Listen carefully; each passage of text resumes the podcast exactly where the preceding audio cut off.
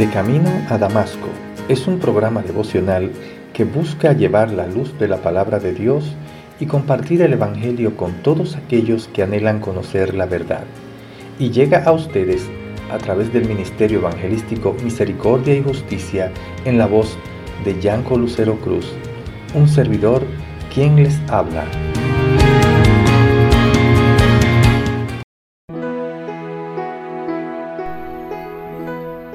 Y habiendo dicho estas cosas, viéndolo ellos, fue alzado y les recibió una nube que le ocultó de sus ojos.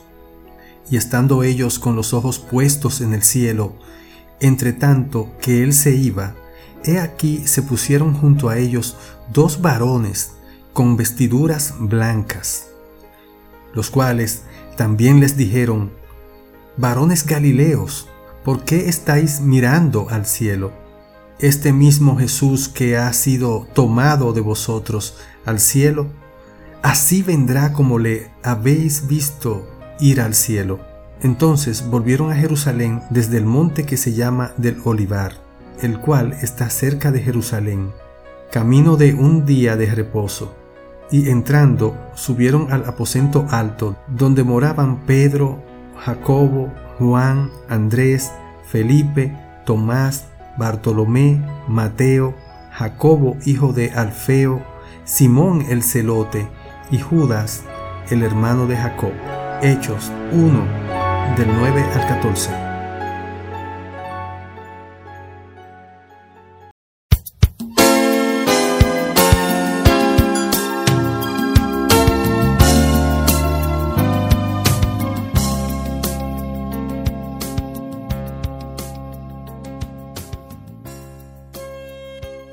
Jesús fue alzado al cielo.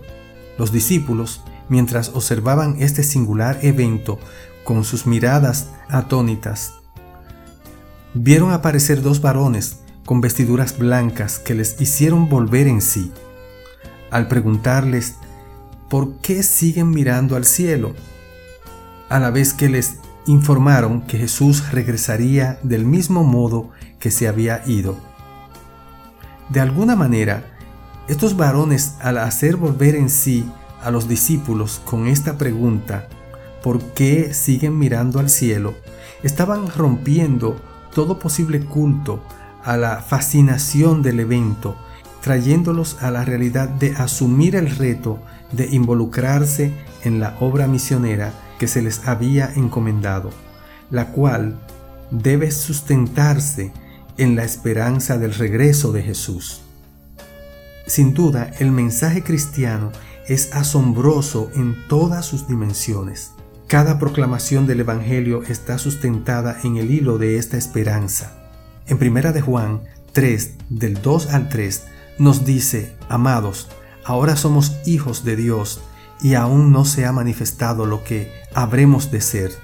Pero sabemos que cuando Él se manifieste, seremos semejante a Él porque les veremos como es Él.